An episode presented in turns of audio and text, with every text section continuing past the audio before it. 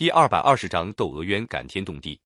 由于元世祖采取了许多发展生产的措施，元朝初期的社会经济十分繁荣。但是这种繁荣只使蒙古的王公贵族和地主官僚得到好处。为了满足蒙古贵族过穷奢极欲的生活和军事的需要，元世祖还任用了一批管理财政的大臣，帮助他搜刮财富。这批大臣勾结地方官吏，贪赃枉法，无所不为。元王朝还实行民族压迫政策，把全国人民划分为四个等级：第一等是蒙古人，第二等叫色目人，也就是西域各族和西夏人；第三等叫汉人，就是原来在金朝统治下的汉人、契丹、女真等族人。第四等叫南人，就是原来在南宋地区的各族人民。四个等级的人政治地位和待遇不同，汉人和南人受到百般歧视。在残酷的阶级压迫和民族压迫下，各族劳动人民都过着悲惨的日子，贪污横行，冤案多得数也数不清。元世祖死后，他的孙子铁木儿即位，就是元成宗。元成宗时期，这种贪赃枉法的情况越来越严重。有一次，查出有贪污行为的官吏一万八千多人，冤案五千多件。当时在大都流行着一种戏剧，叫杂剧。一些有正义感的读书人不满官府的黑暗统治，利用杂剧的形式来揭露官场的罪恶和社会的不平现象。大都有个读书人叫关汉卿，从小喜爱音乐戏剧，会吹箫弹琴，还会唱歌跳舞。关汉卿在京城太医院当过官，可是他对医术不感兴趣。对编写剧本却特别热心。那时候演戏的人社会地位很低，关汉卿却跟他们混得挺熟。有时候他自己也上场演出，扮个角色。因为他对音乐戏剧很有研究，所以编出的戏也就格外精彩。在大都，一般贵族和普通百姓都喜欢看戏。关汉卿编的戏剧不是为了光给贵族消闲作乐，而是常常帮百姓说话。他把看到的、听到的人民的悲惨遭遇写进他的剧本里。感天动地，窦娥冤就是他的杰出的代表作品。窦娥冤的主要人物是楚州地方一个贫苦女子窦娥。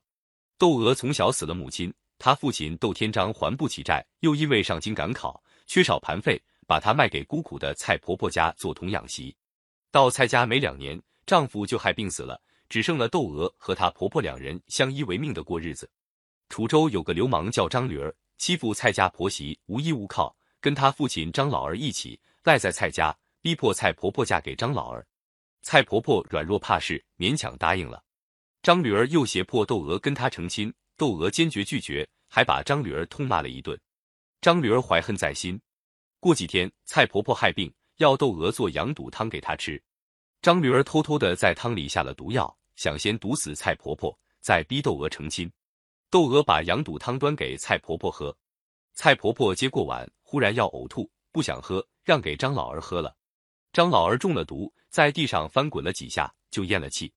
张驴儿毒死了自己父亲，把杀人的罪名栽到窦娥身上，告到楚州衙门。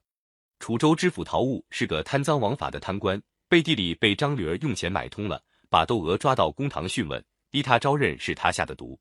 窦娥受尽了百般拷打，痛得死去活来，还是不肯承认。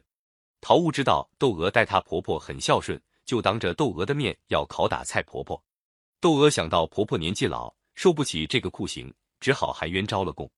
贪官陶务把窦娥屈打成招，定了死罪，把她押到刑场去处死。窦娥眼看没有伸冤的地方，她满腔悲愤地咒骂天地：“地也，你不分好歹何为地？天也，你错堪贤与枉为天。”在临刑的时候，他又向天发出三桩誓愿：一要刀过头落，一腔热血全浸在白练上；二要天降大雪。遮盖他的尸体，三要让楚州大旱三年。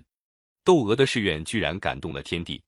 那时候正是六月大伏天气，窦娥被杀之后，一霎时天昏地暗，大雪纷飞。接下来楚州地方大旱了三年。后来窦娥的父亲窦天章在京城做官，窦娥的冤案得到平反昭雪，杀人凶手张驴儿被处死刑，贪官陶务也得到应有的惩罚。这个戏剧所写的未必是真人真事。六月飞雪更是一种神话式的想象，但是它反映了在封建统治下无数含冤受苦的百姓申冤报仇的强烈愿望，所以千百年来这出戏一直受到人们的喜爱赞赏。关汉卿也成为人民称颂的戏剧家。